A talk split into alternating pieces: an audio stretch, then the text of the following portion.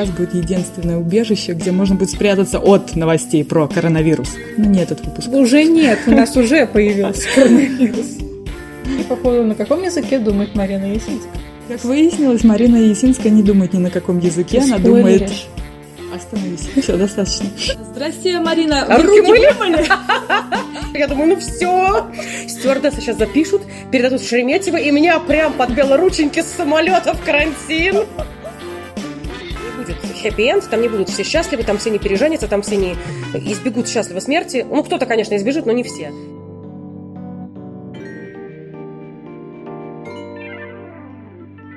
Всем привет! Это подкаст Терра Инкогнита «Книги от Росмен». И как давно я это не произносила, если быть точно, с 27 июня 2018 года наш подкаст ушел на внеочередной внеплановый отпуск.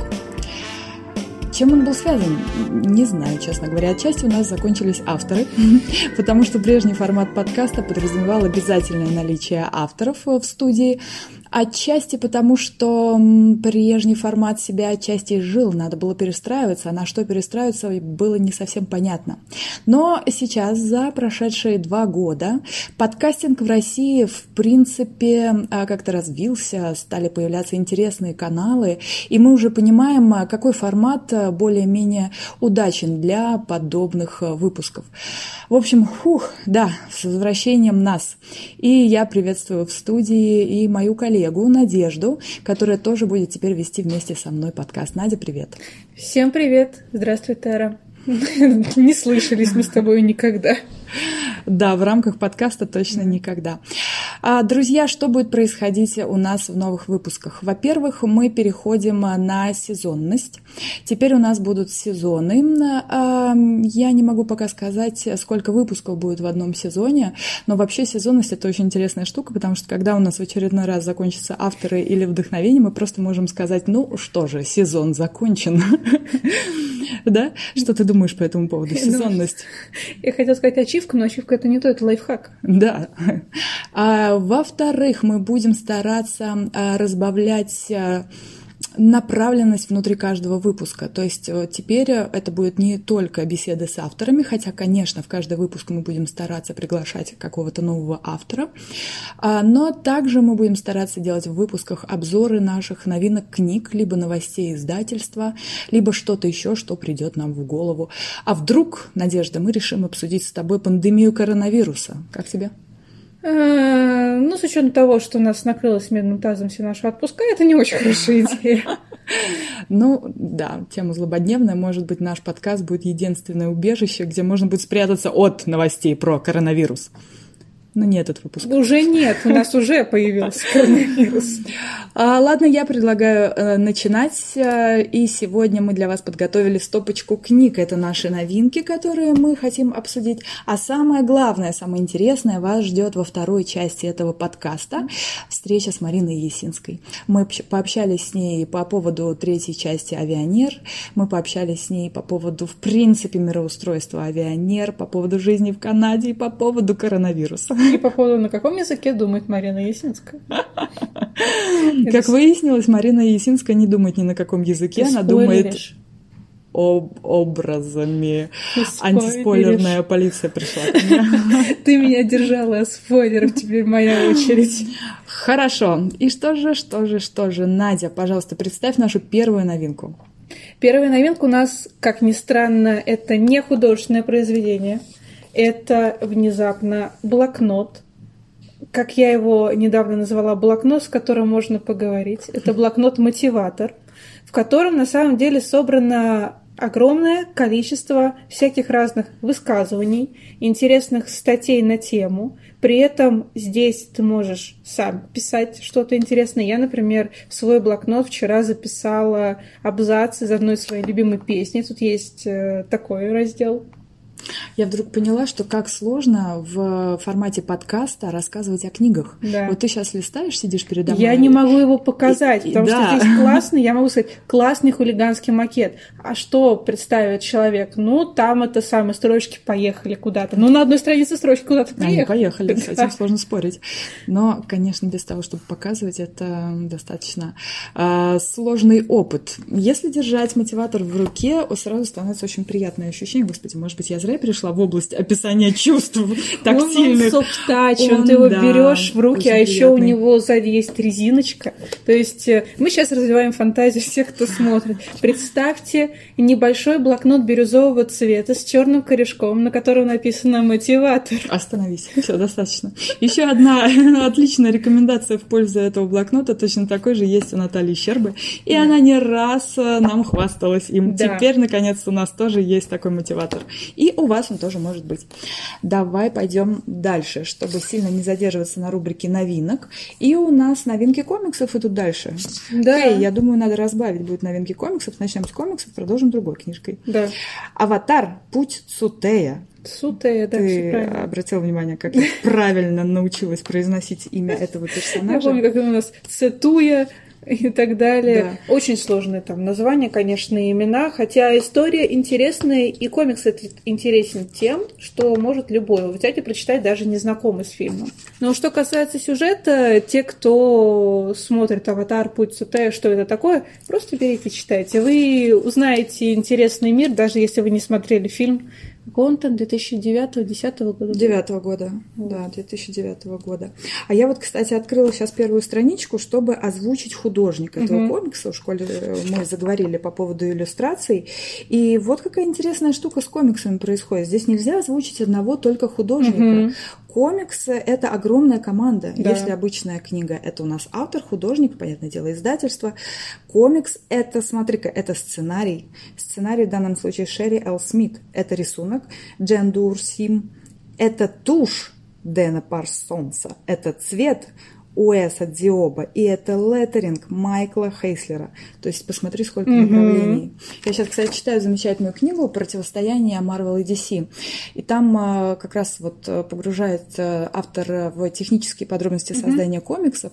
И большое внимание уделяется таким специалистам, например, как контуровщик Мгм. или тонировщик. Колористы. Колористы, да, а это просто вау. Ну, в общем, можно сказать, что комиксы — это что-то среднее между фильмами и книгами, наверное, так. скорее мультфильмом. И Ну да. книгам, книга это такой, вот, а, как это сказать-то? Рисованная история, но не динамичная, ты сам должен листать странички. Мгм. Собственно, не знаю, что здесь еще добавить. «Аватар. Путь Сутея». Если вы помните, это замечательный фильм, вторая часть которого нам обещана а, в следующем году. Да, в 21-м говорят. Да, в 21 году ну, вам показан этот комикс. Обязательно читайте его. а, замечательные полтора-два часа досуга вам обеспечены. Да, даже если не помните, тем более читайте. Да, Даже если никогда не смотрели, читайте, а потом смотрите фильм. Точно. Да. Я откладываю следующие два комикса немножечко в сторонку и приближаюсь к книге финалиста конкурса «Новая книга прошлого Мгм. года» «Странные люди». Расскажи нам, у тебя еще свежие воспоминания, поскольку ты недавно ее прочла. Да, я ее недавно прочитала. Я могу добавить, что помимо того, что книжка финалист, она также получила специальный приз от продюсерской компании «Среда». Это вот ею, по-моему, Цикало как раз Да, владеет. да. Вот. И, собственно, что я могу сказать? Первое, что мне приходит в голову, книжку почему-то сравнивают с «Домом странных детей», с «Домом в которых», но нет. Вам может показаться, что это какой-то странный лагерь, в который приезжают э, люди со сверхспособностями, но для меня это хороший пример магического реализма, когда реальность и, и реальность, они пересекаются, друг на друга накладываются, и ты в этом всем теряешься. Собственно, что и происходит с этими героями, они абсолютно потерянные, приезжают в этот лагерь ЕЦ, от которого остались последние две буквы, и пытаются себя найти. И там буквально за лето, за какие-то два месяца или два с половиной, они вырастают, они узнают э, лучше себя, свои способности, они учатся жить в социуме. И, собственно, сами вот эти странные люди, эта книжка как раз про вот этих вот необычных странных людей. Они, автор очень часто это говорит, странные люди в странном месте, в странном лагере со странными способностями. Черный-черный дом с черной-черной да, и комнатой. ты, и ты такой заканчиваешь, такая странная книжка, говоришь ты. Но при этом а, это как там написано, по-моему, у нас в аннотации про долгое лето, или нет? Или это я придумала про долгое лето? За то, что у тебя осталось. Это да. На самом «Долгое деле она лето». действительно летняя. То есть э, сейчас вот очень не А, хватает. это тёплого. странное лето станет для всех вас особенным временем, словно маленькая жизнь и немного смерти. Вот что говорится. Кстати, смерти там нет. Эта книжка, она не мрачная, то есть обложка, она может и испугать, но... Кстати, нетипичная для нас обложка. Да, очень нетипичная для нас обложка, и в целом... И вот я ее открываю, послушайте хруст. Я открыла, чтобы э, посмотреть. Ты продолжай, пожалуйста, Наденька. Я подвисла немножко. Я все хотела сказать, что на обложке там центральный герой, он смещен э, композиционно вниз, сейчас пойду странный термин. И, в общем, вот он такой весь светлый, и как бы сама книжка, она вся такая. Там есть и гроза, там есть и солнце, и там есть и интересные моменты, когда они попадают в один из корпусов и сталкиваются с тем, кто не хочет покинуть этот корпус. Я стараюсь не спойлерить. Вот. Там интересный вот этот момент. Собственно, интересная, странная книга, в которой происходят странные вещи, которые вот реально на грани фантастики. И когда говорят про магический реализм, вот это вот это хороший пример магического реализма, когда магия, она не вещественная, и что ты взмахнул палочкой, что-то полетело, а вот буквально вот находится где-то вот у тебя за спиной, ты обернешься, ее нету. Оборачиваешься обратно, она есть. М, как замечательно рассказала. Прям приблизила ко мне время, чтобы я перечитала эту книгу, потому что я помню ее только в рамках конкурса, когда я ее читала как член жюри новой книги, а сейчас, конечно, уже успела подзабыть. Но вот если на полку к нашим книгам, она скорее куда уйдет? На Болотница. болотнице? Да, она ближе к открытой двери, болотнице. да? Она, причем, она встанет вот как раз между болотницей и то, что у нас вот выйдет в апреле, вот в заперти. В заперти Ну это да. реализм, болотница это мистика, а посередине странные люди. Да, да. Ну что же, все рекомендации вы получили. Идем дальше. Да. И у меня в руке очередной комикс. Это Черная канарейка начало. А, Это из серии комиксов а, для, а, ну, как сам DC называет это, графические романы для детей. Вообще в DC появились вот эти вот две линейки, графические романы для молодежи и графические романы для детей. Вот для детей как раз а, Черная канарейка туда и входит. И мы продолжаем вот эту тенденцию а, описания начала жизни супергероев, и Черная канарейка как раз а, про это. Есть что добавить у тебя, Надежда? А, Мне есть добавить то, что здесь э, как вот интересно это объяснить, но при этом опять же не проспойлерить. Черная канарейка здесь не главная героиня, а ее мама. И ты как будто бы погружаешься в немножко как бы с другого ракурса смотришь на вот эту вот супер, супергероиню, которая а, случайно выясняется, что она та самая черная канарейка, и девочка, вдохновившись опытом своей мамы, там у нее наконец-то получается справиться с теми проблемами, с которыми сталкивается на самом деле, мне кажется, любой ребенок, потому что это как э, для меня это что-то между четвертым и седьмым классом. Мгм. Вот такая вот она. Ты имеешь в виду возраст героини Да. или кому адресовано? А адресовано, мне кажется, от второго класса до... Хотя для меня это было вообще прекрасно. Тоже не думаю, что она конкретно кому-то адресована, мне кажется, больше вне возраста. Все понятно. Там такой классный рисунок. Мне очень нравится, она очень Да. яркая и динамичная. Мне тоже очень нравится, как она внутри выглядит. А я изучаю выходну, выходнушки, выходные данные, чтобы тоже найти вот это вот все леттеринг и ля-ля-ля. А, Там, Корректор, тонировщик. на- в и- и не-. Не, могу найти, я снова хотела восхититься. Ты заметила, что мы с тобой, кстати, вот абсолютные, абсолютные... э, Профаны? Да, в мире комиксов мы их описываем как книги. И Я- здесь главная героиня мучается А от. у меня еще Одна про другое э, косить в другую сторону. У меня, так я увлеклась сейчас рисованием и прочим, меня начинает ук- укашивать в сторону того, э, как э, там анатомия персонажей и так Мгм. далее. То есть это опять же немножко не про комиксы. Насколько я знаю, Мэг э, Кэббот, это же она написала кто там, дневники принцессы. Да, да. Вот, да, как кстати. раз чем интересна вот эта вот писательница Мэг Кэббот, Мгм. это вот от авторов знаменитых дневников принцессы. Все помнят этот фильм с Энн Хэтуин. Мгм. У нас еще один комикс, э, мой фаворит среди комиксов, который на данный момент мы выпустили. Это «Бэтмен. Ночной бродяга», графический роман от э, Мэри Лю, а, писательницы, которая не раз занимала первые места а, в рейтингах Нью-Йорк Таймс. И комикс, да, получился действительно очень сильный. Мне все еще сложно оценивать комиксы как комиксы, поэтому, да, я приплетаю сюда и историю персонажа, психологические его терзания, хотя изначально это комиксы, когда они только начинались в 60-х годах, теми же самыми DC и Marvel, они напрочь были лишены всякими Мгм. психотипов. Особенно что касается комиксов DC. Да. Потом, когда уже появились Marvel, они стали добавлять какие-то психологические черточки, сначала небольшие, потом углубляя, углубляя их еще, еще больше в своих персонажах. А так это были абсолютно плоские э, герои, которые были призваны ну, спасти мир, там, Ну, защитить. да. Это потом уже появились э, персонажи, например, аутсайдеры какие-то с какой-то своей историей, со своим бэкграундом. Вот, поэтому, если бы я записывала этот э, подкаст в 60-м году, я, честно говоря, не знаю, что бы могла сказать. Ну, это можно бы сказать типичный супергерой, который отправляется спасать типичную девушку в беде. А вот здесь как раз все не так. Здесь э, мы знакомимся с э, началом пути Бэтмена, и он совершенно нетипичный. А, Это мальчик, наследник, огром... наследник огромной империи, чьи родители трагически погибли. Он вырастает, к нему все относятся как к типичному наследнику типичной империи, у которой много денег, который избалован, и который непонятно, ну, точнее, понятно как раз по какой дорожке пойдет.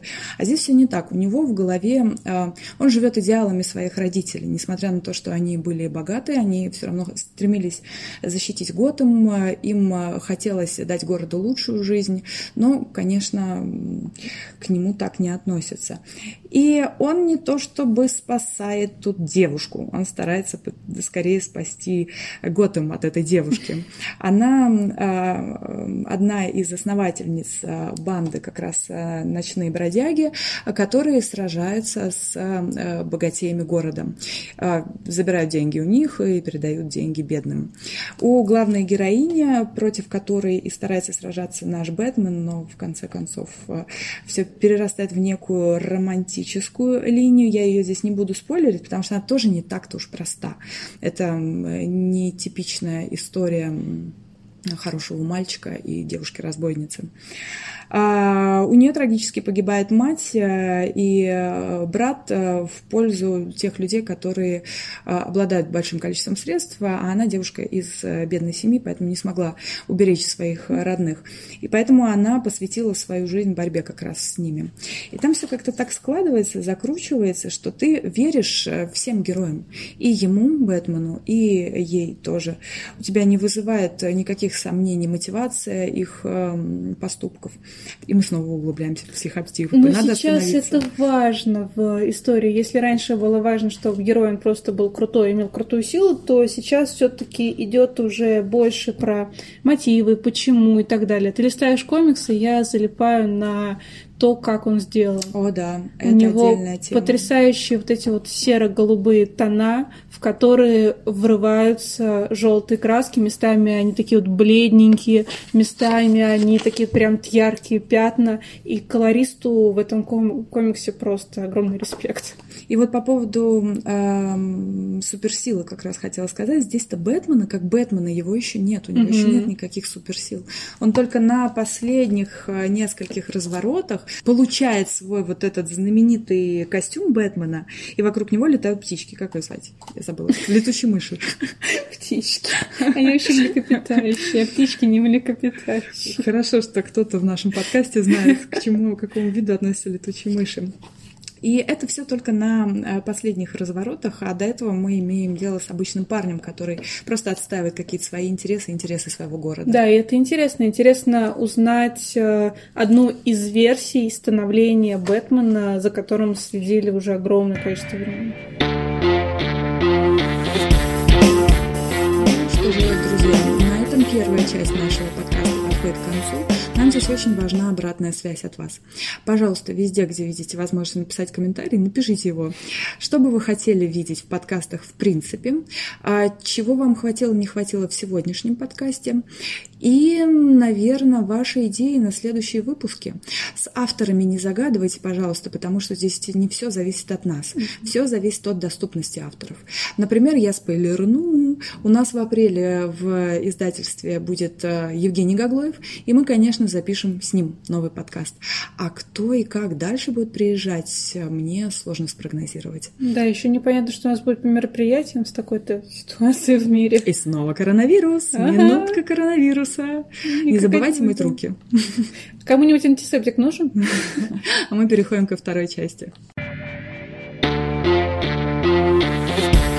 Дорогие друзья, у нас в гостях Марина Лисинская, автор замечательной трилогии «Авианеры» и победитель конкурса «Новая детская книга 2018». А Марина, наконец-то рады увидеться. Прошло полтора года с момента нашей первой встречи. Тогда мы были только на старте и накануне самой первой книги «Авианер». А сейчас уже третья на подходе. Да. Как быстро летит время. Да, и, конечно, начать предлагаю с самого главного на сегодняшний день. С коронавируса. Актуальная тема. Марина, да, потому что буквально вчера или позавчера объявили пандемию во всем мире, и ты героически навстречу с читателями летишь из Канады в Россию. Как это было, расскажи. Было это страшно. Было, это было... Мне нет. В Канаде как-то меньше э, нервов по этому поводу. Э, но, конечно, напряженно было. Меня больше накручивали с этой стороны. Mm. То есть мои родственники, которые здесь, родители, отмени поездку, отмени поездку, отмени поездку. Э, из Канады мы вылетали нормально, так. совершенно все без проблем. Э, до Амстердама долетели все в полном порядке было. А вот в Амстердаме, и то есть в аэропорту в Амстердаме было все в порядке. А вот когда мы зашли в самолет на Москву, вот он, как я говорю, он был полупустой и все были в масках. Мне хотелось извиниться, что я была не в маске. Вот. По закону подлости за неделю до вылета у меня заболела обычной простудой ОРВИ дочка. И когда мы пошли к врачу, просто не потому, что мы боялись, что это коронавирус, просто она сильно кашляла, я решила провериться, вдруг там что-то еще. Врач сказал, что это просто ОРВИ, и что, мамочка, готовьтесь, вас это нагонит. Меня нагнало это за три дня до поездки, и поэтому я в поездку поехала с соплями и с кашлем, и у меня было такое желание, ну, задней мыслью, что же я у врача справку не взяла, я бы сейчас всем показывала, ребята, я кашляю, потому что у меня простое ОРВИ, а не потому, что у меня коронавирус. А я сегодня поняла степень, насколько мы повернулись, когда Марина зашла к нам в кабинет, я спросила, здрасте, Марина, а вы руки, руки мыли? Потому что нам об этом говорят на каждом шагу. Это правда, это самое... Это самое... Антисептик? Да, это самый... Да, угощайтесь кофе, антисептик. Именно так. Да. Нет, и, а вот там, то есть я зашла, и а, самолет полупустой, все в масках, стюардессы в масках, пассажиры в масках, мне неудобно, мы без масок. И тут по закону подлости жутко сухой воздух в кабине, и меня пробивает даже не мои остатки простуды, а вот это вот аллергический на сухой да, воздух да, кашель. Да. А мне еще муж предупреждает, Марин, ну ты видишь, какие все тут напуганные явно. Ты как-то, если захочется кашлять, как-то тихонько, и, и тут как назло меня прям пробивает на кашель. Я думаю, ну все, стюардессы сейчас запишут, передадут в Шереметьево, и меня прям под белорученьки с самолета в карантин. Вышли мы в Шереметьево, меня все говорили, что все там, значит, отряды с тепловизорами, всем ставят и ставят градусники. Я вышла, и я жду. Где же градусники? Я уже приготовилась, я уже куртку расстегнула, чтобы удобнее градусник было вставлять. Вышли, никого нету. Дошли до паспортного контроля. Думаю, ну, наверное, за паспортным контролем. Сначала впустят, потом сразу в карантин. Никого нету. Иду, думаю, ну, перед багажом. Тоже никого с тепловизорами, ни с одного, ни одного градусника. Я хоть один, я уже, ну покажите хоть один градусник. Ну что же вы меня так пугали-то? А, получили багаж, вот там заветный выход, и я иду, думаю, ну сейчас, сейчас в последнюю секунду накинутся со всех сторон. Нет, ни одного градусника, ни одного тепловизора вышло, и, собственно, все. Но, конечно, вот, да, драматично. Я так, и причем я прилетела, вышла, и буквально вот через несколько часов объявили всемирную вот эту да, пандемию. Да, да, да. Я такая, о, как я прям в последние минуты буквально до всемирной пандемии. Ну, как всегда, прилетела. И мне написали из Канады, мои друзья. Mm-hmm. Марин, а как возвращаться-то будешь? Тебя пустят? Я говорю, а я так далеко не загадываю. У меня две недели, через две недели видно будет. Один шаг за раз я долетела, хорошо. О, да, что, о, да. А там видно будет. Это самое главное. Тогда можно переходить непосредственно к причине нашей встречи, такой долгожданной третьей авианеры. Но прежде, прежде чем перейти непосредственно к роману «Лестница героев», я предлагаю все-таки напомнить э, нашим читателям, которые, возможно, читали очень-очень давно первую и вторую часть, а может быть, зацепили подкастом и тех, кто еще не знаком с серией «О чем же авионеры?». И самое отличное всегда, когда автор рассказывает, о чем его серия, но вот может быть не словами аннотации, а в принципе, о чем эта книга для тебя. Ведь у каждого свой взгляд и свой ракурс. Окей. Okay. А если главное, как сказать, по сюжету, наверное, оно идет от названия авионеры. Кто такие авионеры? Авионеры – это люди, которые летают на летных машинах-авионах. Это такой условный фэнтезийный стимпанковый мир, а немножко 19 века. И э, авионы, летные машины составляют основную военную мощь империи, в которой происходят события. Но есть один, как в Америке говорят, catch. Э, есть одна такая, значит, э, один такой интересный нюанс. Авионерами могут стать только женщины. Почему? Потому что авионы отличаются от наших самолетов. Э, они летают не на двигателе внутреннего сгорания, они поднимаются в воздух за счет специальных летных камней. И эти летные камни нужно разбудить. Только разбуженный летный камень аэролит может поднять в воздух летную машину авион. И так уж получилось по неизвестным причинам, что, авио, что аэролиты могут будить только женщины. Соответственно, только женщины могут становиться авионерами. И поскольку они составляют самую главную военную силу империи, исторически постепенно женщины выходят на главные роли. И в конце концов мы имеем общество, где женщины вообще рулят всем, вне зависимости от того, авионеры они или нет. Собственно, мы имеем перевернутый мир, где мужчины мужчины сидят дома, Uh, ну, я не уверена, есть ли борщи в моей империи, но они занимаются хозяйством. Это ваша империя, вы можете Да, я, я борщи. Про, вот про борщи я не думала. Вот, ну, то есть они сидят дома, они занимаются хозяйством, они готовят, они воспитывают детей. Если они работают, то учителями в школе, там мелкими клерками какими-то, секретарями, а вообще дети и семья у них приоритет. А женщины, они строят карьеру, они занимаются, значит, своими, эм, реализацией своих амбиций. А, и даже если ты не авионера, ты все равно совершенно все другой образ жизни. То есть это мир перевертыш гендерных mm-hmm. ролей. Вот, и в этом мире у нас развивается история девочки, которая приехала из провинции с мечтой стать авионерой. И она сталкивается с трудностями с самого начала, потому что она не прошла проверку по семейным обстоятельствам, что-то в ее прошлом показалось недостаточно, э, так сказать, убедительным. Она, тем не менее, рвется к своей мечте, в мечте врывается на эту церемонию, где будет аэролиты, и будет э, очень большой летный камень, и с этого начинаются ее приключения. Параллельно второй главный герой – это юноша, тоже из того же маленького городка, который приезжает, как нам изначально кажется, для того, чтобы э, ворваться в мир, куда мужчин тоже не пускают. Конечно, им авионером стать совершенно не светит, но он приезжает с амбициозной целью стать первым в империи мужчиной, который строит авионы, mm-hmm. стать механикером. И ему удается пробиться туда, хотя ему это тоже дается очень непросто, и только потом мы выясняем, что у него есть тайные мотивы, которые привели его на э, это место. И у девушки, у нашей главной героини Ники, начинаются, в общем, неожиданные повороты, потому что у нее такой большой летный камень, что никто не знает, как ему ее научить управлять. И нужно найти человека, у которого есть ну, что-то похожее, чтобы он мог ее научить. А единственный человек, которым, который есть похожий камень, это такая, в общем, авионера необычная, мягко говоря. Вот, и встреча с этой авионерой все стереотипы рвет у Ники, и оттуда начинаются, значит, ее личные э, история. А потом а, это все закручивается в большой клубок, потому что наша империя она находится на, на грани войны со своим извечным врагом, и наши герои оказываются, так сказать, на передовой где разворачиваются военные действия, и, в общем, это все стремительно нарастает, и это как бы сюжетная составляющая истории. А если говорить о какую мысль автор вкладывал в свою книгу, вот мы сегодня уже записывали подкаст, видео немножко, так что я, наверное, повторюсь оттуда. Я сейчас о наболевшем буду. Когда вышло уже две книги, а, уже пришли определенные отзывы, очень, как бы сказать, противоречивые. Я сделала выводы о том, что люди, которые, так сказать, во-первых, я сделала вывод о том, насколько у нас укоренено патриархальное мышление в людях, потому что для многих вот этот перевертыш, он их прямо коробит, им очень тяжело воспринимать такую роль. А, они говорят, мы читаем, нас прям вот выворачивает, нам так вот, нас прям вот против шерсти нас гладят, нам настолько непривычно это видеть. Именно непривычно, не скажу, что вот прям негативно. Нет, именно непривычно, да, именно нет, не негативно, просто нам нам так это, нам так это сначала смешно, а потом становится угу. как-то так прям, угу. прям не по себе. Угу. Вот. А второй волна отзывов это людей, которые, которые с ярко выраженными, порой радикальными взглядами феминизма.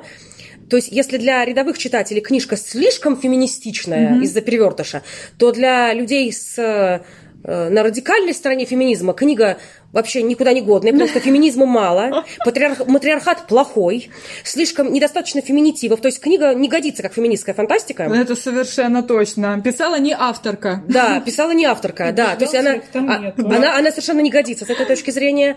Вот. И есть, наконец, посередине люди, которые ухватывают идею книги. Это не идея о матриархате, это не, это не феминистская фэнтези, откуда я не знаю, почему ее взяли. А, это не гимн тому, что женщины должны быть главными, давайте прибьем мужчин посильнее. Это книга о равенстве, о том, как нелепо угнетать по любому надуманному принципу. И вот эти отзывы, они мне как бальзам на сердце, потому что вот люди просекают главную мысль. Когда используешь такие гротескные ходы, ты используешь их с целью э, вынести на поверхность какие-то вещи в нашем мире, которые ну, не имеют никакого смысла. И нам давно пора просечь, что они вообще не должны существовать, насколько они нелепые.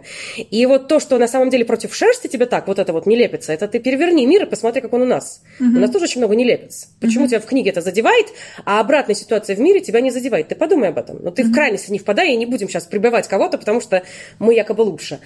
Вот, и поэтому, да, то есть, собственно, я вот с такой издалека зашла, но для меня главная мысль этой книги – это действительно мы разные. Равенство – это не значит, что равенство не значит, что мы должны быть одинаковыми. Мы все разные, у нас у каждого свои сильные стороны, свои слабые стороны, но мы должны принимать друг друга, какие мы есть, и мы должны работать вместе, потому что наибольших результатов мы достигнем именно когда мы объединимся, а не когда мы будем обособливаться, принижать друг друга и возвышаться друг на друга. Мы подчеркивать свою разность и подчеркивать свое превосходство над другими. И как-то, в общем, из первой книги это, наверное, не ясно. Я вот сейчас понимаю. Тоже. Я вот из первой книги это не ясно. Сказать. И это начинается во второй книге, угу. потому что отзывы тех читателей, которые радикально феминистично угу. настроены, вторая книга их очень разочаровывает, потому что если первый был никуда не годный феминизм, то второй книге вообще, вообще уже, уже хлам негодный феминизм. Что будет когда-нибудь третья прочитать? А вот третья книга... Ну, вот Надя я... плакала. Я Господи, тут... я ревела, как не знаю что. Простите, пожалуйста. Антиспойлерная полиция уже здесь. Пожалуйста, не Простите, пожалуйста. Я буду очень стараться, потому что, видимо, я сейчас единственная, кроме автора, кто прочитал третью. сейчас Там просто, там так это линза. Я не ставила, на самом деле, я не, я, знаете, вот есть такая, как термин, ну, у авторов, во всяком случае, точно, если задавилка. Ага. Когда ты берешь одноногую собачку, брошенного ребенка, и, и давишь читателю, давишь, выдавливаешь угу. слезы. То есть это вообще на самом деле не сильно так считается хороший прием. И вот э, я его, в принципе, уж совершенно точно в уме не держала. Просто у меня история, она логично вела к тому, к чему она пришла. И вот из этой внутренней логики... Нету там скулящих щеночков. Все, что там происходит, оно абсолютно Оно все логично. Но просто некоторые события, они приводят к тому, что действительно они... Ну, они... Ну, как, ну, война. Они грустные, война. Ну, вы понимаете, это как бы реалистичная. Это фэнтези, но она она реалистичная в этом смысле, и поэтому, конечно, когда война, ты понимаешь, что там не будет хэппи-энд, там не будут все счастливы, там все не переженятся, там все не избегут счастливой смерти. Ну, кто-то, конечно, избежит, но не все. И поэтому, то есть, цели одномогих собачек не было ставить. Вот, да, но, но, конечно, да. И, в общем, э, ну, я к тому, что третья книга как раз, она вот там, на мой взгляд, вот эта мысль моя о том, что наша сила в том, что мы должны признать слабости и сильные стороны друг друга, работать вместе, она в образном эм, э, исполнении, она очень четко в финале книги прочитывается, в ключевой сцене там, э, практически, мне кажется, вот прям я вот большими буквами такими написала и под лоб поставила тем, кто не догнал. Вот, и вот там, то есть в первой книге это действительно не ясно, и поэтому я понимаю, почему люди, как бы сказать, не дождавшись продолжения, делают такие преждевременные выводы о посыле книги. Вот, как бы, на мой взгляд, трилогия совершенно точно должна донести даже для тех, кто очень как, поверхностно судит, что, ребята, книга не о том, что кто-то лучше другого, а о том, что мы должны работать вместе. Мы каждый хорош в своем, и вместе мы вообще идеально работаем. Так что... Но, знаешь, однако, э, это такой крючок, который сразу выделил эту рукопись. Вот я вспоминаю, когда мы ее читали еще в рамках конкурса ну, да. «Новая детская книга», он, она, этот крючок выделил ее из всех. Действительно, из первой книги все-таки она не сразу Нет, нет, нет, конечно, с первой книги нужно запутать, да, заманить, да, да. запутать, вызвать возмущение. Да, да, да, поэтому я понимаю, фу, откуда феминистки там все да, взяли. Фу-фу-фу, мне так это не нравится, так все... А, а что дальше? А что дальше? да, мне нравится. Я читала, оп, по это-то мне как раз нравится. Он сидит дома в декрете, а она пошла покорять небо. Это мне нравится. Но действительно, потом ты понимаешь позицию автора, да. что, в общем-то, сила не Но вообще, на самом деле, если ты задумываешь трилогию, да. глупо выкладывать все карты в первой книге. Угу. Поэтому все, как бы, на мой взгляд, все логично. Угу. Первая книга тебе завязка, она дает тебе очень мало, ты делаешь выводы зачастую неправильные, угу. потом ты читаешь дальше и как бы, а, то есть все не так, то есть, ну да. Но и на самом деле во второй книге фокус тоже с этого чуть смещается. Конечно. То ли читатель читатель уже привыкает, то ли в принципе... Ну и читатель мы... привыкает, и фокус смещается. Да, оно, да, да. И оно уже, понимаете, оно, оно уже не действует таким шоковым эффектом. Да, как вот да. Вначале это шок, а потом ты уже к концу первой книги ты привыкаешь, оно уже воспринимается. Во второй книге уже... Во второй книге вот в чем вообще по жизни. Ты думаешь, что у тебя есть проблема, а потом приходит огромная проблема, угу. и твоя маленькая проблема сразу уходит на второй план. Привет, коронавирус. Вот. Так... Сейчас все в коронавирусе, да. А что у нас на повестке дня? Логично. И так и в первой книге. Если Вчера я думала, что мне надо похудеть на 3 килограмма. А, сегодня мне пришлось коронавирус. Да, да, да. Да, и по сути так и получается здесь, потому что в первой книге ты, у тебя действительно это острая стоит проблема социального неравенства, а потом, ну как в книге, приходит на твой, на, как сказать, на твой, к твоим воротам война, и тебе уже, в общем, это уже не актуально. Уже все эти правила, которые такое имели огромное значение, они уже перестают соблюдаться, потому что это уже не важно, потому что у тебя гораздо больше проблем, с которыми справляться надо. И тебе нужно отступать от этих нелепых правил, которые мешают. И, собственно, социальные эти вот жесткие рамки, они начинают уже сразу сдвигаться. Понимаю да. идею. Я хочу сказать, что действительно уже в первой книге, в первой, преодолев первую ее треть, я уже э, отнеслась к этому, ну просто как устройство мира. А что меня продолжало поражать и поражать и первую, и вторую книгу, третью только в предвкушении, это разработанный мир, конечно. Вот. А, континенты, своя история, а, своя география, свое мироустройство политическое, а, все вот эти вот мелкие детали, которые продумывались, своя история, и как здорово вплетены какие-то нам привычные вещи э, вместе с какими-то волшебными увязками это всегда поражает, когда ты натыкаешься вдруг на книге или фильм или где угодно на такой детально прописанный мир. Скажи, Надя. Это, да, ты скажи, я успеваю. Да, да, да. Понимаешь, на записи не видно, когда ты киваешь. Я просто стараюсь не кивать. Так, собственно, да, мой вопрос по поводу мира, как он создавался, откуда идея, ну, вся вот эта вот банальность, понимаю, что, наверное, уже и я спрашивала для Ничего страшного. раз. Но интересно тоже это и проговорить. А, мир, вот само его устройство. Села, взяла листочек, нарисовала карту и продумала, вот так вот она будет. Нет. Как Нет, это долгоэтапный процесс был, причем мир изначально разрабатывался не для книги, Э, и вообще сама, сам толчок к миру вообще на самом деле пошел от э, канадских реалий. Угу. Потому что э, в Канаде на волне равенства иногда происходит обратный процесс, причем буквальный, как в авианерах, угу. когда мужчина оказывается в невыгодной позиции. То угу. есть вот образно говоря, вот открыли вакансию на работу и обратились там два кандидата на работу, мужчина и женщина, при прочих равных квалификациях, то есть тоже образование, тоже опыт работы, предпочтут женщину. Просто потому что побоятся, что если ее не возьмут, то она скажет, что ее дискриминируют по половому признаку. И чтобы mm-hmm. не связываться, возьмут женщину, и в итоге дискриминированным окажется мужчина. Просто Сколько потому что... мы еще будем это переживать? Сколько лет нужно пройти, должно пройти, чтобы мы это оставили? Вот. Ну, и и просто у меня сталкивались знакомые с такими ситуациями в общем, с маразматическими ситуациями. Даже вот могу рассказать из, с работы мужа пример. Угу. Была вакансия, и туда обратилась трое мужчин и одна женщина. У всех трех мужчин были нужные квалификации и очень специфический опыт работы. У нее не было ни нужного образования, ни опыта работы. Угу. Но когда ей отказали, она пошла в трибунал по правам человека и сказала, что ей отказали, потому что она женщина. О. Вы понимаете, маразм? То есть там да. даже прочих равных не было. Угу. Вот. И я это к чему? То есть в Канаде вот этот процессор уравнивания, он в обратную сторону уже отстреливает, и там действительно бывают ситуации, когда действительно дискриминируют мужчину. Просто потому что. И меня это все время, так сказать, ну, а я пришла все-таки из российского менталитета. Да. Меня это так торкало немножко. Напомни, а сколько ты живешь в Канаде? А, с 2006 я живу в Канаде, то а. есть 14 лет получается. Ну, да. Уже достаточно времени, чтобы немножко забыть, что там происходило в России. Ну, это но да, еще но не ментали... до конца привыкнуть, что в Канаде. Понимаете, менталитет уже все равно. Менталитет остался российский. Конечно. Он изменился, но какие-то такие коренные вещи, да. они все равно наши российские. Uh-huh. Вот. И, эм, и, собственно, оттуда у меня все время был посыл какой-то, знаете, создать такой гротескный мир, э, где, собственно, обратно все, uh-huh. дискриминация мужчин. Вот представьте, что мы это доведем до крайности, что будет. Uh-huh. И как-то эта вот идея, она трансформировалась вот в этот мир, и я изначально придумывала идею на сценарий э, как бы телесериала, и тогда у меня родился мир, вот этот вот мир э, империя Романтиды, где женщины строят карьеру, мужчины сидят дома, вот эта отдельная валюта, вот эти монкулы, преступники, которых лишают сознания. Монкулы, кстати, а я думала манкулы. Я, я читала всегда манкулы. Монкулы. Гам, всегда... гам, как он, от гомонкулус, поэтому А-а-а. ударение также оставилось. Mm-hmm. Монкулы. У меня ну, это для меня это как э, англицизм, потому что в английском языке ударение в именах ставится на первый слог. Ну да. Вот, нет, потому что, а у меня, как бы, я не то, что я продумывала, куда я поставлю ударение, просто у меня это было от гомонкулус mm-hmm. очень долго, mm-hmm. гомонкулус, поэтому я сократила, и у меня просто монкул оттуда понятно. из центра. Ну, Так, я Кому как удобнее. извиняюсь. Не-не, ничего Ага. страшного. Вот, и у меня этот мир разрабатывался, у меня разрабатывались сюжеты, у меня тогда у меня появился персонаж, вот э, как раз э, э, прототип персонажа Анселя, прототип персонажа Тайрока, Вивьен.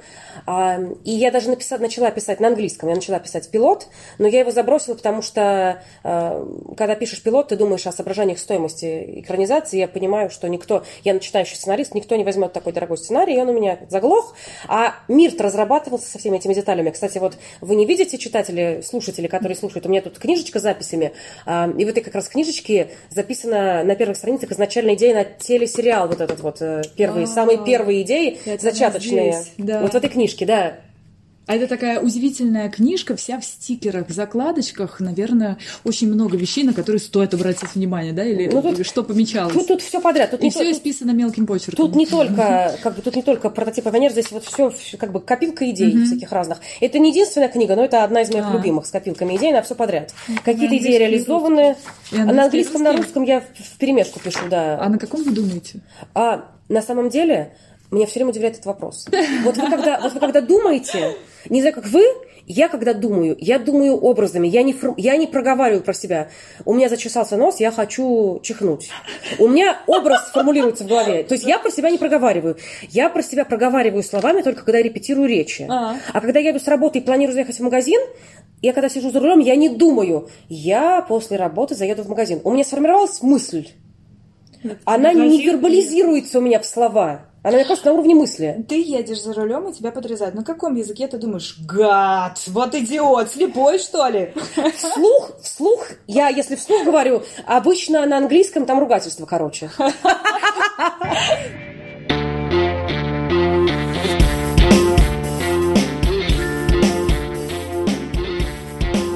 Когда первый раз мы с вами встретились, вы, вот я это обратила внимание, очень интересно с мужем общаетесь, половина слов Да, русских, да, да. половина То английских. есть, а мы-то уверены, что мы говорим на русском, Я понимаете? понимаю, что как бы Да. часть я понимаю, но когда появляется слово, которое я не поняла, как оно звучит, А знаете, у меня просто такой, так. А знаете, что это за слово? Это слово, корень которого английский, но мы его русифицировали. То есть ты берешь корень английского слова и, например, представляешь к нему окончание русского глагола. Ага. Вот, например, когда мы еще во времена до Канады в Америке жили, а, мыть пол шваброй, глагол по-английски mop.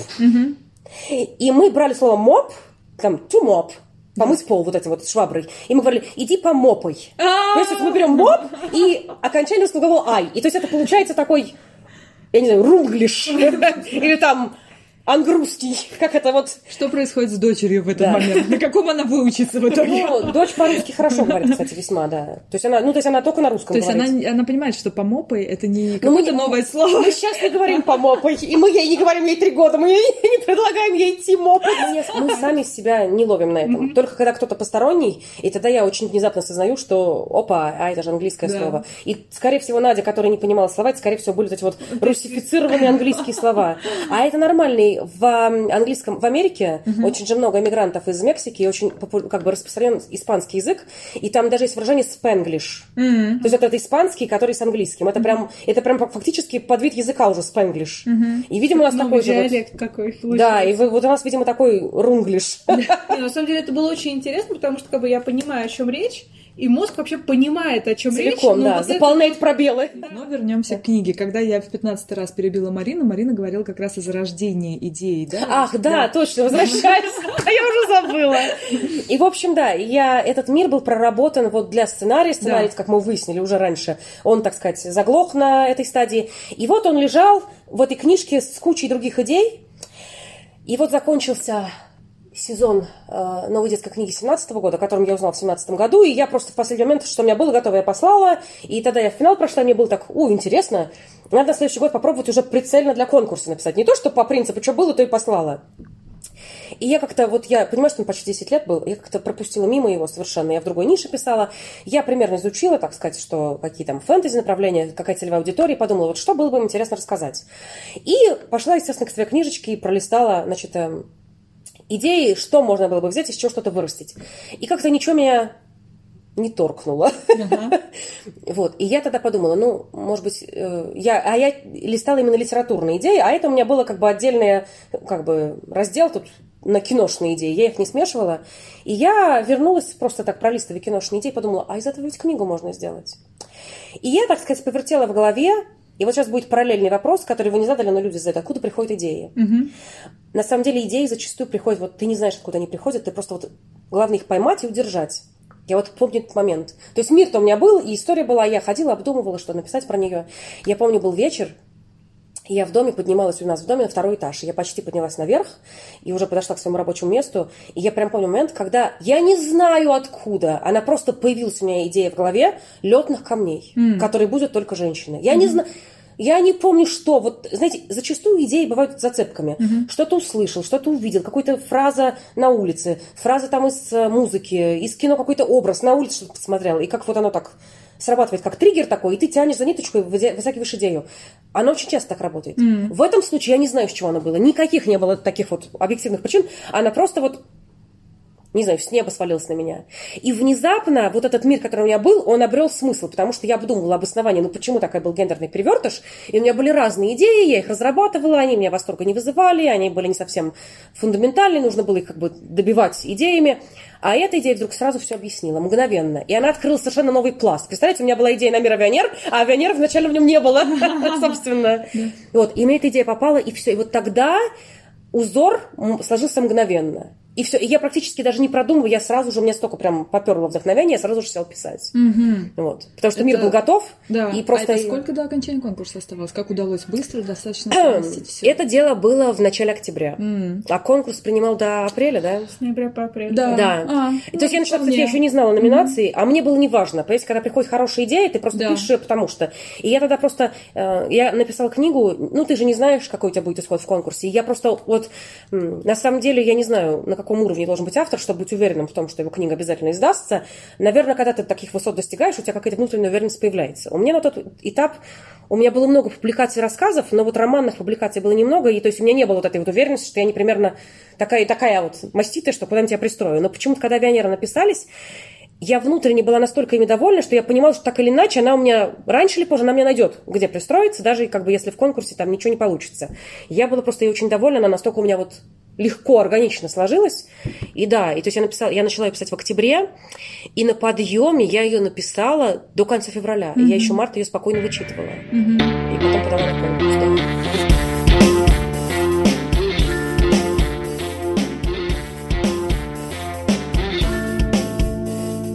Помню, авианеры тогда стали единственными, первыми в истории конкурса, которые собрали сразу все три победы во всех трех номинациях, которые были заявлены.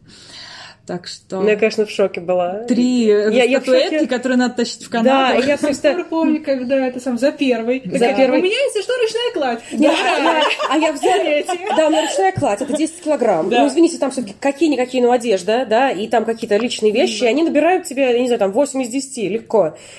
И когда первые вручали же, по-моему, приз от э, Терры... Да, Фантастика, да, да, да. Терра, нет, первая Терра была, я Терра помню, была? да, потому Выбор. что Нина вышла Ага. со, со странниками, Ага. вот, и, и я слышу мое имя, я выхожу, и мне дают статуэтку, я такая, опа, какая она тяжелая! Думаю, ну ладно, довезу. А потом мир фантастики, и там была видеозапись, и они говорят, и сзади сидят мои знакомые, и они тыркают меня, Марина, это про тебя. Я говорю, да нет, да, да про тебя. Я говорю, да нет, ну этого не может. И тут вдруг называют меня, и я уже знаю, какая будет статуэтка. И у меня в мозгу такая уже мысль, о, что мы будем делать, как мы будем их вести. А потом третий. А потом третье. А вы знаете, как в аэропорту было смешно? Мы вылетаем из Шереметьево, и нас отзывают в сторону. У вас три подозрительных предмета в багаже. Покажите, пожалуйста. Мы не можем понять, что это такое. Все-таки были проблемы. Были, да, были. Мы говорим, это призы за литературный, литературный конкурс. Они так, что три? И все одинаковые. Я говорю, представляете, да? Вскройте. Дикие разные. Да, вскройте. А мы, э, нам, нам после конкурса дали вот эту пупырчатую бумагу такую, чтобы завернуть их, чтобы они не разбились. Они очень хрупкие. Они очень хрупкие, мы эту бумагу принесли, в отеле положили, ушли утром, и родивая уборщица решила, что это мусор, и Да, всю да, да, да, пупырчатую да. бумагу выкинула. А у меня, извините, вещей, то есть можно в, одежду, но я реально, я прилетела на, сколько там, на три дня. У меня одежда с собой был кот наплакал. И то есть все три их не завернешь. И мы потом ходили, побирались по магазинам, пожалуйста, какие-нибудь ваши обертки, пупырки, а, что-нибудь. И мы так их паковали, и тут нам в аэропорту говорят, вскрывайте. Да-да-да. У меня муж такой, так, какая из них легче всех вскрывается, в общем, ну, а вскрыла одну, показали. И я такая, «А остальные тебе тоже вскрывать. Мы достали их, они, ну нет, не надо, типа, все, ладно. То есть проблемы были, да. Коснулись в разговоре Терра Инкогнита. Этот год вы уже, собственно, а, как участник нашего клуба Терра Инкогнита, как по-честному, часто бываете там? Регулярно заглядываю, да. да. Угу. Уже есть какие-то какие отношения, диалоги с нашими странниками? Потому что я знаю наших ребят, а каждому новому автору они очень тепло встречают и сразу же кидаются знакомиться как-то не именно в рамках группы Terra Incognita, uh-huh. но люди оттуда мне пишут в личку. И когда у вас проходят сходки, мне вот, регулярно да. пишут очень много э, странников с разных городов. А, и прям с какими-то действительно очень прям такие регулярные теплые отношения, переписка. Вот э, Казань очень вообще молодцы, очень регулярно с ними, и э, с Нижним Новгородом, с Калининградом. Я сейчас всех не помню, ребят, вы не обижайтесь, я вас всех помню, просто когда вот так ты говоришь, ты, естественно, половину забываешь. Очень много таких групп, с которыми регулярно общаемся. Ну, естественно, мой родной Ульяновск, потому что тут двойная причина. Да. Вот. И что все время обидно, когда проходит сходка, а, она же обычно в районе начинается в среднем с 12 до 5, и они все просят меня выйти в скайп. Mm-hmm. А у меня как раз глубокая ночь да. никак не пересекается, и вот и это очень проблемно, потому что обычно в итоге приходится, получается так, что я могу поговорить с Владивостоком, с Сибирью, вот с ними получается легко. Вот. А вот, собственно, с европейской частью нам очень проблемно. Я все время записываю видеообращения, mm-hmm. и вот я помню, не в эту сходку, которая была предыдущая, Калининград специально задержались, и до 6 вечера и вот когда у них 6 вечера, у меня было как раз 8 утра, и вот я позвонила им, они задержались, у них там, по-моему, уже, в общем, где-то они не в библиотеке, потому что библиотека закрывается mm-hmm. по воскресеньям, они где-то собрались, кто еще остался. И вот мы с ними поговорили, но вот с часовыми поясами проблема. Но все очень как бы я... И мне тоже так хочется пообщаться. Они такие все... В каждом городе такие интересные читатели, такие вообще все интересные, такие вопросы неожиданно. Я, я как-то, ну, подспудно настраиваюсь на классические вопросы, и они есть, но кроме них все время такие интересные вопросы, и прям как-то так здорово общаемся. То есть, да, это прям классно. Да, у нас ребята все очень глубоко в теме мира, они очень. следят, да. и ведь мир раскрывается, по сути, не да. только в книгах, но и в самой Терре. Там да, какие-то конечно. инсайтики от авторов стараемся да. собирать что-то, публиковать. Так что, да, там люди подкованы, поэтому... Очень интересно, и потом а, кто-то, я какой-то конкурс проводила, и из него родился да. Э, как, кто-то там из ребят, по-моему, тоже из Казани, если не ошибаюсь, ага. создали журнал журнал вот этот, а, авионеры, mm-hmm. они там какие-то такие интересные посты делают, я сама заглядываю, мне так интересно, знаете, как будто ты создал, пустил в мир, и он теперь как бы сам живет, и такие там интересные вещи они делают в этом журнале у себя, и я прям тоже периодически заглядываю с любопытством, смотрю, что они там вообще такие игры интересные делают, какие-то мероприятия, то есть очень-очень интересно. Вот только обидно, когда сходки, вот из-за разницы во времени, да, да, в скайпе не получается вот совпасть очень mm-hmm. часто. Ну, что ж теперь.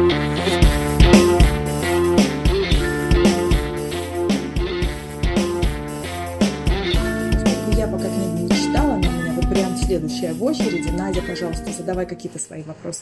Сюжетные, только не начинай плакать. Нет, я буду стараться не задавать сюжетные, потому что сюжетные это абсолютный спойлер. И если я задам вопрос, а, а почему как бы вот с этой случилось вот это, а вот с этой Нет. случилось вот это, это как бы я испорчу начала, все, знаете, все я вам, я вам так расскажу. Меня вот в целом про книгу, она вся про военные действия. Она, вот исходя из аннотации, там вот... Э, военные действия как бы это будет спойлер для тех, кто не читал вторую часть, но это как бы говорится в аннотации, поэтому да. не то чтобы спойлер, на Армантиду напали, Армантида пала. Mm-hmm. И дальше идет абсолютная война. И как бы что вы хотите от войны? Война это, естественно, смерти, война это лишение, война это какая-то там... Э, Мощный конец. Вот обожаю, когда заканчиваются какие-то серии. Вот то же самое, например, было с Властелином, конечно, когда все закончилось, битва, как там с последней части? О, это сам битва, господи, пяти воинств. Не, это Хоббит. Мощно так лоханулись. Сами, сами подняли тему. Короче, я помню, я помню этот абсолютно эпичный, в общем, по эпичности. Да, да, да. Эпичные битвы в конце великих саг, это всегда очень мощно. И это действительно, это было очень эпично. Я не буду вдаваться в сюжет, но а, да, их это было просто обалденно. Это очень классно было прописано с точки короля. зрения... Простите, я должна была вспомнить. Ну, потому что ты больше, мне кажется, в теме «Властелина колец». А, как бы с точки зрения их там психологического состояния героев, с точки зрения сюжетно, оно все сюжетно обосновано. Те, кто прочитает третью книгу и будет вопить «Почему? Почему?» Это все сюжетно обосновано. Но у меня как бы вопрос такой а, насколько ты сказала все в рамках вот этой вот истории, и насколько ты как бы довела героев до того, что ты хотела. Ну, кстати, да, у меня тоже есть такой Ну вопрос. вот- Оно закончилось так, как ты предполагала Да, с самого начала? да. Оно, то есть конец я знала с самого начала, и оно закончилось именно... То есть по пути были какие-то неожиданные отклонения, но финал был тот, который я задумывала. И это касается всех ключевых героев главных. То есть именно вот по сюжету и по героям я довела их туда, куда я должна была довести. Они пришли туда с тем, с чем я хотела их туда привести. Но вот мир, я бы, как бы, я не уместилась по миру, не, не уместилась, то есть я, я в середине второй книги поняла, что я не смогу раскрыть весь мир в- так полно, как я хотела. У меня есть гораздо больше, что сказать по третьему континенту, по Винландии, по их истории, предыстория, потому что те, кто читали, вс- в общем, у меня в голове проработана огромная, подробнейшая предыстория, как Тристан стал э, авианером, что случилось между ним и Анелли Ермада, что случилось с его сестрой, как мадам Рейбрик стала, значит, главой конструкторской, что там с мамой Ники. Те, кто дочитает третью книгу, поймут, что мама Ники связана со многими другими действующими персонажами, что там у них за конфликт был. То есть у меня там отдельная полная история, которую, разумеется, я не могу вместить в трилогию. Это как бы приквел. Это реально полноценный приквел. И да, и мир, то есть я в середине второй книги поняла, что я не раскрою вот за пределами Романтиды, да и в Романтиде у меня полно вещей, которые просто не вместились. Мир огромный, то есть сюжетно я довела все до конца. Мир я просто не смогла раскрыть, и у меня был выбор. Либо я сюжетно довожу героев до конца, но тогда я жертвую чем-то из мира, что я вот не хо- хотела рассказать, но просто не помещается. Либо я раскрываю мир, но тогда пострадает сюжет. Я выбрала сюжет. Мир, ну, как-нибудь посмотрим там, что будет, не буду загадывать на дольше. То есть мир, много что есть рассказать по миру, и по Романтиде тоже, но в меньшей степени, ну, и там хватает что рассказать. А, а уж по третьему континенту Винландии это вообще, конечно, то есть у меня... И главное, у меня все это в голове есть, лежит, как говорится, вот, да, готовое, но вот оно не вместилось, да, в книгу. Так что, В общем, увы. по третьему континенту, как бы несмотря на то, что что-то не уместилось, можно уже делать Общее представление вы- есть, да, конечно, общее У нас представление есть, герои, безусловно. которых мы встречаем во второй, во второй части, и мы встретим в третьей части героев, и мы поймем, что как бы получается третий континент, он ближе к нам, Да. и есть у них тоже как бы перекосы и вот в эту сторону, и в эту сторону, и абсолютно есть э, и нормальные отношения, потому что те, кто читали вторую часть, нет, здесь Я нет. ищу карту. Нет, здесь как Хотела как раз заглянуть, а карта-то у нас в третьей части. Да, Так, пардон, да, продолжай. В общем, а, и в целом, как бы, мне, что для меня осталось абсолютно темной лошадкой, это Винландия. Да. Вот Винландия, она вот как э, была какой-то очень странной вещь, которая очень жестоко относится, к животным, это в первой части Да. есть. Надя Да. запомнила главную Да. Ну, там Да. такое, там для Ники это же было целое открытие, когда она пришла в зоопарк, она хотела этот зоопарк, и она увидела вот это вот, Да. и как рухнула какая-то какая-то часть мира. И да, вот это вот не хватило, но при этом можно какие-то свои выводы делать и... Да, то есть зацепки для додумывания, причем додумывания в правильном направлении, они есть. Но я как вот с читательской точки зрения, я понимаю, что хочется чуть больше, Да, чтобы да. убедиться, что ты правильно додумываешь. И в принципе ты правильно додумываешь, Надя, но я понимаю, что хочется чуть больше, и вот как раз это то, что не уместилось просто. И Вот мне как не бы- уместилось. И да. мне очень хочется задавать конкретные вещи, но я понимаю, что сейчас единственное я прочитала эту третью Да. часть, и я как бы понимаю, почему там произошло, но я не могу задать вопрос. Я Да. не могу э, сказать, что, допустим, открывшиеся отношения между Ванессой и матерью, это очень трогательно. Мгм. Это я сейчас вот очень стараюсь не спойлерить. Мгм. Но просто это тоже была одна из причин, по которой я ревела просто вот я, ну, я читала на работе, и я не могла сидеть и просто вот сопли вот так вот размазать. Кто повинен в нервном каком-то поведении наших сотрудников, А Марина? я? Простите. Это причем, и это как раз э, как бы я как думающий читатель могу сказать, то, что это еще и часть катарсиса вот этого читательства. Конечно. Вот. И, собственно, Да, линия Ван- с Ванессой с мамой, она у меня тоже вот это из тех, которые были задуманы, и они вот реализовались. То есть я вообще я довольна. Вот сюжетной реализации вот всех героев я довольна. Э, Да. А чья линия, кстати, была самой главной для тебя еще сначала, когда ты начинала писать? Или все одинаково равны? Но вообще изначально, конечно, фокус был вот э, Ника Ансель, как главный герой у меня проходит, и Тристан. А, но потом как-то вот а, подтянулись в процессе написания подтянулись очень сильно Агата с Тайреком, а потом внезапно и второстепенные персонажи, они прям... Да, я да. не могла им уделять столько времени, но они все, они все у меня вот Они прям... хотели. Они, да, и я в итоге я постаралась им всем уделить э, достаточно времени, пускай немного места, но времени, чтобы они вот реализовались. То есть как бы изначально фокус был Ника, Ансель, Тристан, такая троица, и, так сказать, совпадающие. Но в этом смысле мне знаете, что напомнило?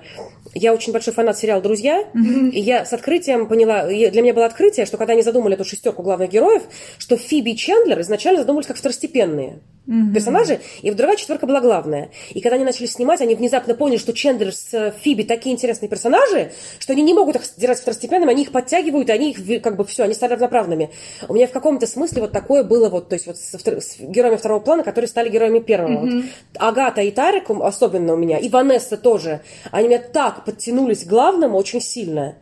И как-то да, они вот... э, Ох уж эти неуправляемые персонажи. Поэтому я задала вопрос, удалось ли закончить так, как планировалось? в целом, Потому всё что равно да. потом, за Да. полтора года, такое могло ну, произойти. Нам Наталья Щерба порой рассказывает о Ой, своих да. персонажах. Все не так, как она планировала изначально. Нет, у меня они, в общем, в целом, то есть они пути какие-то были такие неожиданные у них отклонения, ходы, с некоторыми героями какие-то события произошли, которые изначально не планировались, но в целом, как бы, в в итоге они пришли туда, куда надо прийти было им.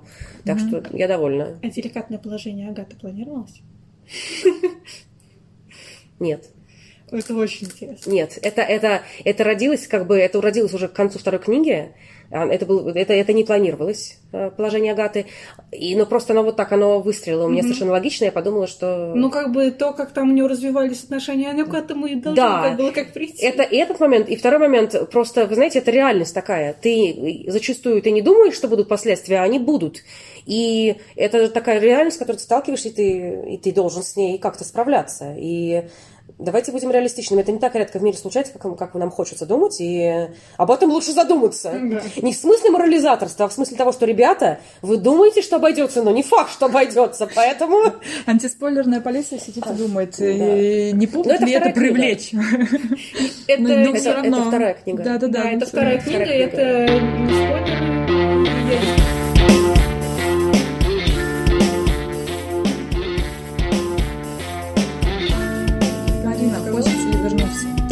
А, в следующих книгах, в следующих проектах. Вот уже же наверняка задумываешься, что будешь писать дальше. Да, Сейчас у меня, да, у меня целый, как бы у меня так-то сейчас есть проекты, которые я пишу не связаны. У меня есть обязательства, я должна закончить как минимум два, а скорее всего три проекта. А там рассказывали романы? А, роман. То есть один у меня роман, вот у меня «Дети северного сияния», «Осколки Да, северного сияния». Вот Я да. сейчас третью часть пишу как раз ее, и она закончит эту историю до конца. Вторая, это не совершенно не подростковая, это просто обычная, так сказать, взрослая фантастика. Это серия «Аква». Я туда писала повесть, э, это будет большая повесть. А, Я туда писала в головные, так сказать, книги. И вот сейчас будет переходная, такая переходная фаза, когда у нас, там у нас два мира, и они объединяются. Вот я сейчас пишу, ну, не сейчас, я должна к лету написать повесть, вот в книгу, где эти два мира, два мира встретят друг друга. Э, И этот проект у меня. И, возможно, у меня э, такая мистическая, сказочная подростковая фэнтези-серия. У меня написано две части. Класс, мистику любим. Вот. И вот мы посмотрим, как у меня как раз запланированы на сегодня на позже переговоры по этому поводу. То есть эти три проекта у меня такие очень конкретные. Что дальше планов полно, и связанных с авионерами, и не связанных с авионерами. Но тут будет зависеть от того, кто в чем заинтересован. То есть я расскажу о них, и эм, не связанные с авионерами проекты мне они нравятся, они интересные. Связанные с авионерами тоже есть. И вот как раз к вопросу о том, что у меня осталось столько нереализованного. То есть, если возвращаться в мир авионер, гипотетически. Это не потому, что давайте высосим из пальца продолжение, потому что всем хочется. А потому, что у меня действительно осталось столько нерассказанного. Не потому, что вот я сейчас давайте что-нибудь придумаю, потому что мы не хотим расставаться с миром, а потому что полно осталось нерассказанного. Продуманного сюжетно и по миру, и по всем там концептам, по линиям очень много осталось, и я, в принципе, если вдруг будет интерес, я не против вернуться к нему там в разных форматах, и, то есть, я совершенно не закрываю эту дверь. Потому что почему спрашиваю, очень часто, а, когда ставишь конец в истории, я заметила по авторам, есть усталость от мира. И человек, может быть, не зарекается, он говорит, да, может быть, когда-то, года через 3-4, явно не сейчас. Я только-только свел все эти ниточки воедино, только заплел узелочек, конечно, не Усталости от мира нет.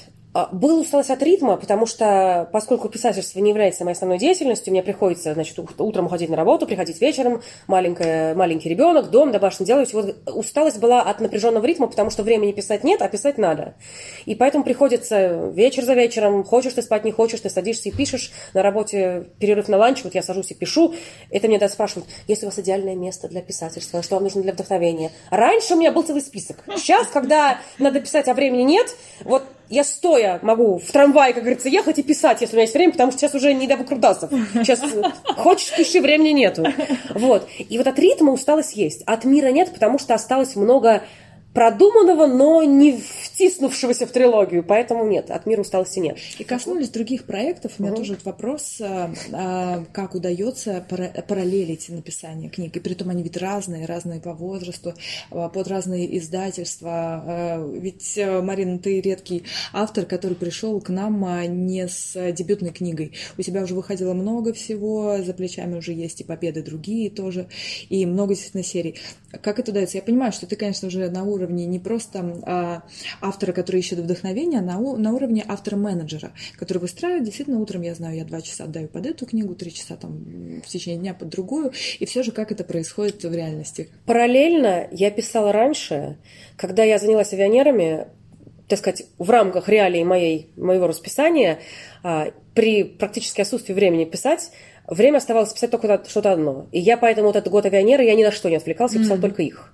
До этого у меня были параллельные проекты, когда я могла что-то пописать, там сроки не так жали, времени было больше, ребенка не было. Вот, и там удавалось действительно. Вот сегодня как-то, я- вот что-то мне, затык у меня в этом проекте, пойду-ка я на тот проект переключусь. Вот, авионеры я писала не отвлекаясь, и потому что сроки были, и потому что времени очень мало, и просто хотелось фокусироваться, сконцентрироваться, и, и у меня затыков не было таких вот сюжетных, и мне просто как бы оно шло, и нужно было продолжать идти, и, в общем, то есть с авионерами я ничего не параллелила. Вот. Поняла. Это я пропустила первую часть, не параллелила? Или все три И книги, первую, и полтора и, и года первую ты не параллелила, и вторые две особенно, и следующие две. То есть я А. все три не параллелила. Понятно. Наверное, скопился уже э, Да, планы, да? я параллельно делала такие около литературные проекты. Например, у меня выходит, э, по идее, этой весной двухтомник рассказов. То есть составление сборника, вот составить сборники, в каком порядке будут рассказы, какая у них там концепт у сборников, у состава, написать аннотации. Вот такие вещи я делала. Вот. Параллельно там немножко сценарном кое-что дело было. То есть я там, смешно звучит, я некоторые свои сценарии, которые я писала на английском, я переводила на русский. А Вот. почему? Зачем? А, Здесь интерес появился А, в России. да. Вот. а, И какие-то там синопсисы вот этих вот кинопроектов на русском переписывал с английского на русский. Вот. То есть вот такие вещи, которые литературные, но не вот в смысле создать с нуля, креативить, а вот что такое около литературное делать, это параллелить можно, это я делала. Да. А вот, собственно, сесть и писать параллельно две книги, я с авионерами нет. Я, не, я, э, я, может быть, смогла бы, если бы у меня было больше времени. Наверное, я бы попробовала. А при отсутствии времени ты должен выстраивать жесткие приоритеты. Приоритет был авионеры, поэтому я ничего даже не... То есть никоим образом не могла отнять от них времени, потому что так было мало. Марин, скажи, а важно для писателя, особо, особенно который а, пишет много, а, насыщаться и другими книгами? То есть следишь ли ты, в принципе, за тем, что выходит? Стараешься ли быть активным читателем? Я у тебя в Инстаграме постоянно вижу какие-то фотографии из магазинов. Очень интересно, кстати, по- побольше их снимай. Как вообще выглядят книжные в других местах, особенно Канада. А, важно ли это и как вообще твои дела обстоят э, с читательской частью тебя? Значит, а, у меня очень э, вывелась такая печальная формула. Чем больше я пишу, тем меньше я читаю. А, значит, проблема в чем? Если мне нравится книга, которую я читаю, невольно стиль написания ее начинает просачиваться в мой собственный. И этого допускать нельзя. Поэтому пока я пишу, я не читаю. Если мне прям очень нужно отключить голову, очень хочется что-то почитать, я беру только старое, уже известное, проверенное, чтобы расслабить голову. Новое нельзя, потому что оно затянет, и оно будет мешать собственному процессу. Поэтому с чтением последние полтора года у меня полный швах. Я хожу, я облизываюсь, мне хочется. И вот я тут, э, как раз у вас был подкаст, что сейчас читает автор. Вот я «Пионер» закончила, наконец-то добралась до сезона «Гроз» э, э, Сапковского, этот в Боквилл Ведьмака. Наконец-то до него добралась, и я читаю, я не боюсь, потому что у него очень атмосферная книга, Да. очень специфический стиль, который мне очень нравится, но я знала точно, что если начну, во-первых, я вместо того, чтобы писать, я буду читать, потому что я сейчас еще страничку, еще до конца главы, еще следующую, и время драгоценное ушло, и, во-вторых, стиль, что он будет чуть-чуть просачиваться и влиять, и это А Сапковского такой заразительный стиль. Вообще. Он вроде очень простой, но очень заразительный, поэтому да. Вы Вот. читаешь на русском или на английском? А на русском. Если припирать, какие-то вещи могу на английском, но предпочитаю все равно на русском. Экранизацию Ведьмака смотрела? Да. Как? Очень Геральт чувства. Очень, очень смешанные чувства от экранизации, потому что э, я, я настраивался не сравнивать с книгой, не сравнивать с книгой, не сравнивать с книгой. Меня, знаете, даже больше что, меня, я, я в очень толерантной стране живу, очень, но кастинг, э, вот этот вот, э, в, Эльфы. Эльфы негры, это да. в общем, э, в, в Америке есть для этого а, acronym, аббреви- аббревиатура BAME, э, B-A-M-E, то есть э, Black, Asian, Minorities, Ethnicities. Ой. И то есть э, вот этот вот кастинг, где они очень сильно пытались вот этот вот BAME сделать, ну я не вижу, они вот, То есть этот Бэймон обязательно должен быть в касте, да? он не обязательно, но просто они здесь явно взяли направление на этот вот. То есть я, я, это не своя политика, но явно здесь явно очень сильно старались. И просто вот для сравнения, я тут недавно начала смотреть, э, я не знаю, как перевели на русский, Carnival Row. А, Карнивал Роу так Так перевели, да, на русский? Окей. Ну, это же название района у них. Ну да, ну я не знаю, мало ли, знаете, как Не. иногда переводят на русский неожиданно, да? Не-не-не. Карнивал Роу Это это сериал. сериал. Вот. И я к чему? Там тоже очень намешали черных, э, азиатов, но там это для меня более органично, и там оно мне не мешает. Я читала книгу Ведьмака, но я не видела черных эльфов. Да эльфы в принципе-то. Ну, в принципе, понимаете, это как когда в средневековье э, пихают. Ну, ребят, ну, в общем, я это к чему? Я совершенно за толерантность, но давайте будем реалистами. Если мы показываем средневековую Европу, давайте не делать короля черным, да? Если мы показываем Ромео и Джульетту, давайте не будем Джульетту делать, делать мальчиком. То есть как-то вот есть как бы классика, ну классика, вот. И вот именно меня кастинг очень сильно ввел, потому что у меня, я, у нас у каждого есть свои представления, как выглядит герой. Я понимала, что моя Трис Мэригольд может выглядеть не так, как на экране. Но я не ожидала, то есть как бы вот это меня очень сильно выбивало, потому что я во многих персонажей просто не верила. Они мне не стыковались с персонажами из книги. У меня «Ведьмак» в топ-5 моих любимых книг, и это мешало очень сильно. То есть мне, в принципе, в целом, я посмотрела его, я не могу сказать, что без удовольствия. Какие-то моменты были хорошие, но какие-то моменты я просто вот, как тот, те мыши, которые жрали кактус, плакали, кололись, но все равно жрали. Вот так и я. То есть я его просмотрела до конца, местами было хорошо, местами я кололась, плакала, но смотрела. Я вот тут поняла, что у меня мой мозг вот этих вот темных... Я Ведьмака читала вот условно там какие-то первые две главы. Бабушка увидела, что там есть постельные сцены, и книжку у меня изъяла. Время было, когда я была в девятом классе. Ну да, там, причем она в самом начале. Это сразу так, что быстро тебя изъяли. Вот, и у меня, я поняла, что у меня мозг как-то вытеснил вот эти вот образы эльфов, я их вообще не помню. Вот этот лес, в который она там пришла, нет, я помню Цири, мне нравится, как выглядит Цири. Да. Я помню Енифер, мне очень нравится, как выглядит Енифер. И Ну вот, кстати, целом- да, вопрос о кастинге. Енифер там тоже как бы все думали на Эву Грин, предположим, да, типаж. Но она в целом она ничего так Мне нравится, Эва, да. в смысле, да, актриса весьма. Да. Тут она, она, она, несмотря на отличия, на мой взгляд, она попала. Да. Но вот некоторые второстепенные Да. персонажи не попали вообще. А Геральт? Как тебе? Нормально. Мне нравится, да. Ну, В, в целом нормально, да. Понятно, что в книге он э, не такой гламурно красивый, Да, не такой но, понимаете, а- от- огромное влияние оказала игрушка Да, компьютерная, потому да, что Ведьмак популярный на Западе стал из-за игрушки. А на игрушке, если посмотреть первую версию Ведьмака, он, э, так сказать, прошел через ряд пластических операций по ухудшению. Он третий уже, и для многих зрителей Ведьмак именно как из игры. И поэтому они в- как бы они делали по зрительским ожиданиям. Ну и Енифер он- тоже была из игры, но при этом Енифер, Вот, Енифер которая нормальная. в сериале и Да. в игре, они очень различаются. Просто читаю Твиттер, у меня Твиттер, он такой получается двуязычный. И когда была презентация вот этого вот Ведьмака, у меня народ разделился. Какой офигенный Ведьмак, какой ужасный Ведьмак. И ты такой сидишь посередине. Да мне нормально. Мне нормально, да, мне Мне нормально. нормально. То есть э, я, я без, без проблем Ведьмака, то есть, да, весьма, весьма нормально. Ну, то есть объективно он, конечно, красивее, чем в книге. Но поскольку его не выхолстили такого прям лощено, гламурно глянцевого, меня это не коробило. Будь он такой прям совсем прям э, красивый, красивый, хрустящий, как на картинке, это бы меня выбесило. А поскольку все-таки они там пытались его там испачкать, немножко там сделать это самое усталым, каким-то потрепанным, оно нормально. То есть его вот это внешние данные, они так компенсировались попытками загримировать его под усталость, поэтому нормально оно так у меня пошло. Спасибо за мнение.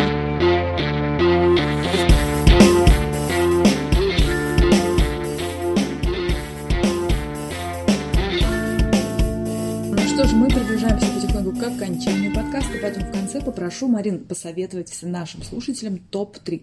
Топ-3 сериала, топ-3 книги и топ-3 Надя, скажи, придумай, что э, у меня внезапная идея с топами, поэтому я не А. готовилась. Топ-3 чего? Подумай У еще, меня сразу Марина. все в голову приходит. Значит, мне нужно топ-3 фильма, мне нужно топ-3 подкаста. Мне нужно топ-3 места, которые надо посетить, когда у нас откроют границы. Ой, кстати, это интересная идея. Мы можем ввести даже а, новую рубрику после коронавируса. Марина, Мир, после апокалипсиса. Мир после коронавируса. Да. Топ-3 сериала, топ-3 книги и топ-3 места, которые стоит посетить после того, как откроются границы. Топ-3 И сериала, евро топ-3 понижу. книги. Ну вот Понизится. топ-3 книги я сразу возьму из своих топ-3, потому что если Да. вы читали. Я вообще нежно, страстно, очень сильно люблю «Ведьмака». Очень. И я обожаю эту книгу, и поэтому, если кто-то не читал, я прям очень рекомендую. Мне очень нравится «Волкодав». А, Очень люблю эту книгу «Проработанность мира», вот эта вот стилизация по славянскую мифологию и по славянский быт, она мне очень, то есть такой язык красивый, так все, вот, и история такая хорошая прям, то есть она вот лично меня очень сильно, вот, и я обожаю «Мастера Маргариту», я перечитываю его каждый год, и это моя любовь вечная, если кто-то не читал «Мастера Маргариту», просто, я знаю, что она не всем заходит, то есть это вот топ-3 книги, вообще у меня топ-5 книг, но вот если топ-3, вот, вот эти Давай вот три книги. топ-5. Топ-пять? Мы готовы слушать. А, ну топ-5 у меня... и Остальные две книги в моем топ-5. Я очень сильно люблю Мартина Идена. Я вообще очень люблю Дж- Джека Лондона. Это моя любимейшая книга. Обожаю Джека Лондона и Мартина Идена. А Мартина Спасибо. Идена я обожаю, потому что она вообще... Джек Лондон вообще без сантиментов пишет. Очень сильно, жестко, по делу. И оптимистично. Не Вот, хватает да, жажда книг. жизни такая Да, есть в этом. да. Э, Но Мартин Иден, э, в чем еще, так сказать, особая э, специфика, это же автобиография. И все прототипы реальные. И э, я, когда все время учился в американском колледже, у нас была литература американская, и я делала доклад по Мартину Идену Джеку Лондону, и я очень много перечитала, и я смотрела даже документальные какие-то были вырезки из газет того времени, когда устраивали публичные чтения в библиотеках Джека Лондона, э, Мартина Идена, э, приходила Абигаль, э, то есть девушка, которая прототип Руфь, сидела на заднем ряду, слушала книжку про себя и Да. плакала, и тихонько уходила.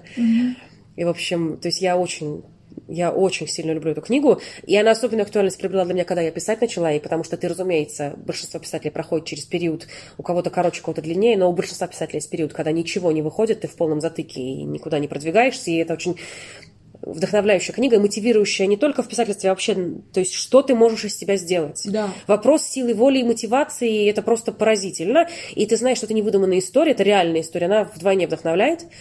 Так я ставлю дифирамбы Мартину Идену. И я очень трепетно, сильно люблю цикл «Плоский мир» Терри Пратчета. О, А тут Надя уже растекается. да. То есть я знаю, что Терри Пратчет кому-то не заходит от слова вообще. То есть неприятие полное. А кто-то с головой, вот я с головой. Я обожаю, я обожаю Терри Пратчета вообще, но плоский мир я особенно люблю. И каждая книга, это вот прям не в бровь, а в глаз. Я настолько обожаю какие-то вещи, я прям даже цитировать могу. Вот, кстати, к вопросу. Недавно мне надо было расслабиться, и просто я очень хотела расслабиться. Я взяла «Стража-стража».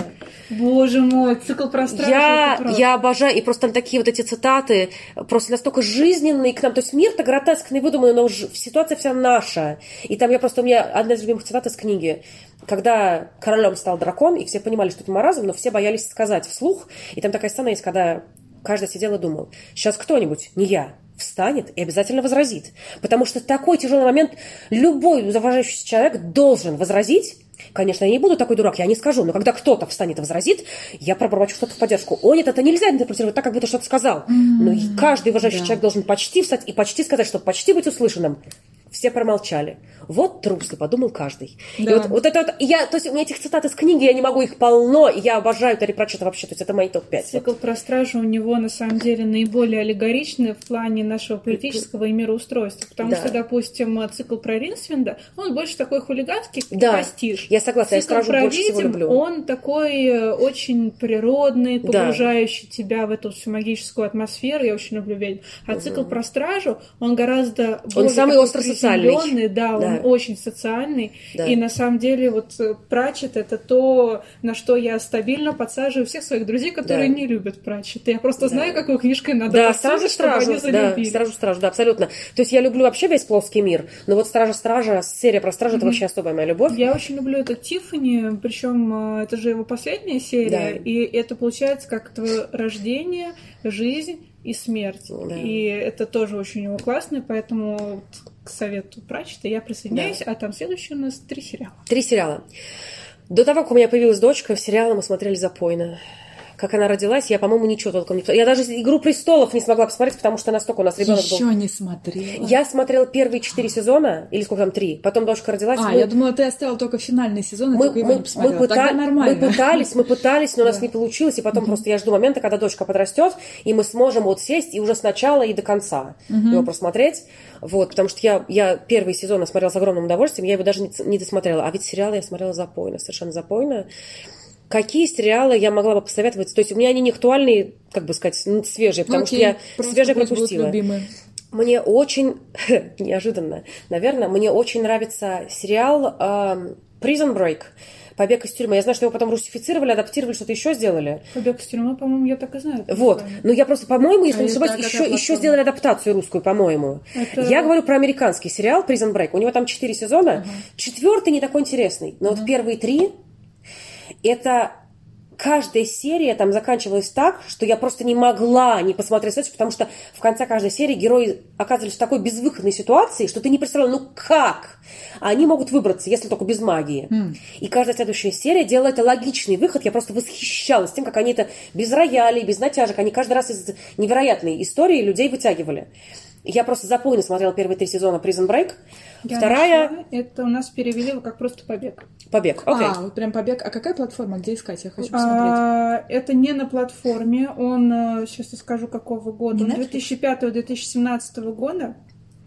Вот. И я думаю, просто это самое Prison Break смотреть тебе выдаст либо какой-нибудь э, спасибо за рекомендацию. видеомор, либо... То есть я его такое. просто, я, я это мастерство, то есть его интересно смотреть, и мастерство сценаристов, которые каждую серию вот прям тебе у тебя дыхание спирает, ты просто... Мы, я помню, смотрели до 5 утра, мы остановиться не могли. Просто потому что ну, оно просто... Я не могу, я не знаю, как, как они, как они, как они! Вот, это Prison Break.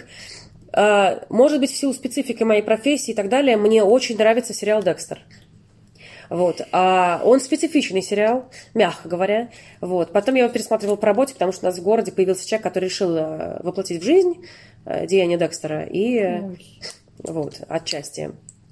И мы его пересматривали по работе. Представляете, прихожу на работу и смотрю с остальными сериал Декстер, потому что наш убийца вдохновлялся сериалом Декстер. Вот. А, значит, э, мне не сильно понравился финал, потому что они попытались в итоге свести это, естественно, к э, общим ценностям, что противоречило концепции, собственно, сериала и главного героя. Но вообще вот до финала я смотрела с огромным удовольствием, потому что, и знаете еще в чем дело? Главный герой, он же психопат, не в смысле разговора, а в смысле клиническом. У него как бы он психопат, это вот психическое состояние такое, да, и я по своей работе, я очень много знаю, не поверхностно, а, собственно, реально, работая вот с людьми, у которых э, ставили диагноз э, э, психопатии, и насколько я восхищалась, насколько достоверно показан персонаж, что они действительно такие. И герой играет изумительно. То есть я вот, знаете, я почему не могу смотреть процедуралки э, судебные и следственные, потому что, ну, ну так не Ты бывает. российские телешоу еще не смотрела. Не, не буду. И то есть я могу какие-то, иногда какие-то сезоны идут, потому что интересны личные отношения, и ты прощаешь вот это вот. То есть я, например, таким образом The Good Wife, хорошая жена, Да. мне нравилась, собственно, личная история персонажей, поэтому я немножко пропускала уже там эти нелепицы, связанные с процедуральной частью. Вот Декстер, прям я восхищалась им. И знаете, третий сезон какой порекомендую? Я, этот, я слышала про этот сериал, я очень долго от него открещивалась, потому что, когда я читала сюжет, я думала, в Голливуде снимут ахинею. Они не могут снять хороший сериал по такой теме. Это сериал The Americans, американцы. Два агента КГБ живут под прикрытием в Америке. Да. Они выдают себя за американцев. Сразу. Я, я думала, бог ты мой, что это будет такое? Потому что каждый раз, когда ты видишь рус- русских в американских кино и сериалах, тебе хочется плеваться. И я, отк- я видела замечательные отзывы, я отплевывалась, открещивалась, я... Нет, не будем. Я долго сопротивлялась. И потом однажды что-то нас столкнуло, и мы решили на пробу посмотреть пилотную серию.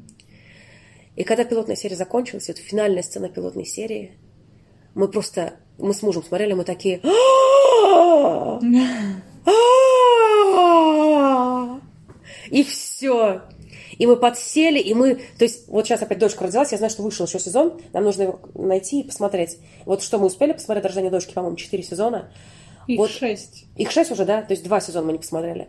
Бог ты мой, я не, я просто, я, я просто, я вот по причине открывшегося, я не могу, это настолько симпатичные персонажи, настолько замечательные актеры, настолько они без клюквы показаны, даже когда там делают флешбеки в советское прошлое, там немножко, конечно, антураж такой голливудский, но их там мало, они не портят впечатление, потому что их очень мало. Настолько замечательный актер, настолько нерв, настолько интрига, настолько прям... Это просто я была поражена. Это просто вау был. Я не ожидала от, от, от эффекта неожиданности настолько, настолько сильно снято, настолько продумано, что я была просто в шоке. Надо загуглить тоже, потому что это удивительно, если это русские, которые не пьют водку, не любят балеты и Они не выдают мечут за американцев, друг они выдают за, американцев, но они шпионы. У них дети, которые думают, что они американцы, они не знают, кто, они, кто такие родители, они ходят в американскую школу, все, никто не знает, кто они такие. А сериал начинается с того, что напротив них в доме вселяется новый жилец, а он агент э, ФБР, который разрабатывает российских шпионов. Понимаете, они приходят, приходят к нему на ужин, они там, то есть это, это вау, просто супер. Очень вкусная завязка. Очень. И просто, как такой последняя сцена пилотного, э, пилотной серии, я просто еще как, как сценарист, я беру на заметку, я вот как надо заканчивать пилотные серии. Да. Чтобы тебя на вылет, чтобы ты был просто все, тебя, тебя поймали. Вот крючок вошел глубоко, все за жабры тебя, и ты, у тебя нет выбора. Это потрясающе было. На самом деле сериалов-то хороших много, но это просто вот какие в голову сейчас пришли первые. Ну окей, топ-3, хорошие три, хорошо, вот да. так. И наша рубрика «После коронавируса». Три места, которые стоит посетить от Марины Исинской. А я, живя в Северной Америке, я посещаю больше те части мира. И я, кстати, как не смешно, после коронавируса, я как раз в Европе-то мало было. Я хочу в Европе много чего посмотреть. Но вот из того, что я видела, я, а, мне очень нравится Куба, потому что это совершенно другой мир, ни на что не похоже. Это такая эклектика вот Карибского моря с советским прошлым. Я когда там была, а, это просто такой, знаете, флэшбэк в прошлое. Вот эта вот огромная площадь, пустая, значит, э, с этими сплитами. В конце площади стоит памятник, только не Ленину, как у нас везде было, а Че Геваре, да? И в углу дети в пионерских галстуках под музыку маршируют. И пальмы, которых в Советском Союзе, естественно, где я жила, не было. Такая вот это вот просто вот эти прям такие советская архитектура, какие-то очень советские, очень советские вещи, которые просто вау! Какие-то свои уникальные вещи, колоритные, кубинские-кубинские. Европейские здания, архитектурные шедевры 18-19 века. Прекрасные там эти образцы вот этой и архитектуры. На центральной улице с видом на Капитолий и на балконах сушится разноцветное белье. Да. То есть просто эти американские ретро-автомобили, это просто это, это невероятная смесь чего-то, чего-то.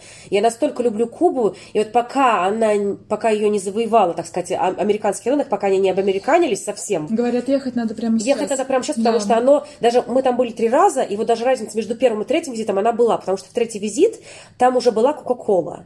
Она была произ- произведена в Мексике, поэтому из Мексики ее привезли. Но факт то, что вообще была Кока-Кола, это уже признак того, чего на Кубе не было никогда. Это совершенно иной уникальный мир, там природа потрясающая, города потрясающие, сельская местность потрясающая и ужасающая. То есть уровень нищеты просто на новом уровне он тебя выводит. То есть там настолько смесь всего, просто ни на что не похоже. Я очень люблю Кубу. Я, у меня, я писала одну книгу в проект «Дозоры», «Чужой дозор». У меня место происходит на Кубе. Я свою любовь там излила, потому что дети на Кубе происходят. Меня очень сильно впечатляет Куба. Окей. Я очень, я очень люблю. И понимаете, сейчас как звучит? Вот из России бюджетно и близко съездить в Египет и в Турцию. А вот Куба, там Багама это экзотика. А у нас наоборот, у нас Мексика, Багама, Куба это близко, а вот Турция и Египет это экзотика. То есть вам это, наверное, экзотично звучит, а нам это как раз близко. Ну вот, Не, Куба у нас в последнее время тоже Стала прям, популярной, да. Стала популярна, и очень многие говорят, что она очень стремительно меняется. Вот прям если стремительно ехать меняется, туда да, сейчас. абсолютно. Я вот даже не, мне кажется, вот мы сейчас, если когда поедем в следующий раз, она будет отличаться уже от того, что мы видели. Вот Мы Да. застали еще прям очень хорошо ее. А, мне очень, как бы Мексика интересно все, но мне очень нравятся Багамы. Я обожаю Багамы, потому что это вот э, ты приезжаешь, это отрыв от цивилизации полный. Это вот этот вот, вот голуб, вот нереально вот этот океан, вот эти рифы, вот этот белые вот эти пляжи, маленькие-маленькие островки, огромные эти тепло, тепло- теплоходы, лайнеры, и вот ты просто вот погружаешься вот в это вот Я очень люблю, знаете, какое кино мне нравится для расслабления? Fool's Gold, Золото дураков, его снимали на Карибском море. Там сюжет не затейлен, там такая атмосфера, вот ты хочешь, мечтаешь, вот оказаться, что вот этот пляж, крики чайка, вот такая вот, ты ходишь босиком по пляжу, и вот ни о чем тебе, ничего тебя не заботит в этой жизни, потому что вот ты прямо отрываешься от всего. И вот я на Багамах, я отрываюсь от всего, вот просто замечательно. Как-то вот вроде в Мексике похоже, и на Доминикане похоже, а вот ну и на Багамы почему-то мне вот, это вот, вот эти вот маленькие островочки, тебя привезут там на необитаемый этот, у них же они сами не знают, сколько у них островов на Багамах. Там 2000 что-то такое, там они крошечные, маленькие, тебя привезли на такой остров, ты просто в отрыве от всего просто супер. И вообще, это как бы э, не совсем сейчас справедливо будет топ-3, но я их объединю немножко. Я очень страстно люблю Прагу. Она такая атмосферная, замечательная, вообще просто в любовь с первого взгляда. И Чехия вообще, но Прага особенно. Я очень люблю ее. И она мне чем-то в чем-то, в каком-то смысле перекли- перекликается с Санкт-Петербургом, потому что до поездки в Прагу я, у меня один из самых любимых городов, моих, это Санкт-Петербург. И вот мне, она совершенно другая, но она чем-то мне напоминает Санкт-Петербург, и я очень-очень люблю Прагу, и я бы при возможности вернулась туда, и я прям всем советую, потому что такая атмосферная от такое была, атмосферное место просто невероятное. Я бы туда готова возвращаться. список, однако. Очень Да. разношерстный список, да. А в. Москве, в России ты где жила, когда жила здесь? Родилась я на Северном Кавказе, но я была совсем маленькая, я совершенно не помню. Потом я жила в Новосибирске. Потом мы жили три года в э, Ленинград, тогда это был Питер. А, Я была маленькая, но я уже была в осознанном возрасте. Мне было... Я второй класс закончила, то есть я приехала в 6 лет, и мы три года прожили там. То есть я в 9 лет, получается, уехала. А Мы жили в Ленинграде, и потом мы жили в Прибалтике, мы жили в Латвии, в городке Лиепая. Прямо на берегу Балтийского моря. Вот. Потом мы вернулись на родину моих родителей в Ульяновск. И я ее считаю своей родиной, потому что у папы был отпуск, мы каждый год ездили в Ульяновск. То есть я родилась не там, но это, по сути, я как родину воспринимаю. Вот. Из Ульяновска я, когда обменная программа была с Америкой, я жила год в Техасе в приемной семье а, под Далласом. Потом, когда закончила уни- университет, уехала в Америку, я жила в Северной Каролине. Это была курортная зона, называется Outer Banks, ее по-разному переводят. Внешние берега, внешние отмели. А, Вот, я жила там. И э, потом мы переехали в Канаду, вот сразу, где я живу в Эдмонтоне. Вот. В Америке я была много где, но я только сейчас поняла, вы знаете, что я из трех мест посетить, я ничего не сказала из Америки и Канады. Это вообще, конечно, стыдно. А, но- Да нормально, если бы мы перечисляли, мы бы тоже маловероятно, что из России что-то сказали. Ну, Просто это бы сказала- быт какой-то наш ежедневный, вряд ли мы думаем Не об так этом. много я путешествую по России, в принципе, по миру, но я бы сказала Нижний. Мне очень нравится Нижний Новгород. Ну, вообще, вот если говорить о природе, скалистые горы, они проходят через Америку и через Канаду. И они везде разные, но это вообще я морской человек, я очень люблю море. Если выбирать вот стихию море или горы, море, море, море, я очень люблю море смертельно. Живу я далеко от моря, но горы рядом. Какие все-таки, как вот, я, я в Америке много разных гор видела со всех там, со сторон, и в Мексике, и, в общем, везде я много разных гор видела. Скалистые горы, что в Америке, что в Канаде, это так красиво. Куда не поешь. Хоть в Колорадо, хоть в Юту, хоть в Монтану. Они все разные. Вот у нас в Альберте, в Британской Колумбии. Но просто это... Вот кто любит горы, это просто это невероятные красоты места. Просто вау. И вот сколько я туда ездию, и я не, не устаю, не надоедает. И хочется видеть снова и снова. Вот мы этим летом ездили в Монтану. Казалось бы, те же скалистые горы, что тебе в своей провинции не имеются? Они совершенно, они там такие же, но они другие. Там красота просто вот не надышаться, не на... Не хватает ее. Это просто вот дух спирает, как красиво. Ну вот мой топ-3. Так, надо срочно завершать, потому что коронавирус, и нам никаких монтан не светит. Ни Куба, ни Монтан, ни тем более Праги, Да, если из дома выпустят на улицу, уже хорошо, да? О, да, это точно. Марина, спасибо большое за очень интересную беседу. Ты для меня, как для тебя, авионеры. Очень много неизвестных, неизведанных территорий, которые хочется вернуться, вернуться, и вернуться. Это очень символично, что автор напоминает книгу, и книга напоминает автора. Спасибо, очень приятно. Все, до новых встреч. До новых Пока-пока. Мойте руки. Кому это все?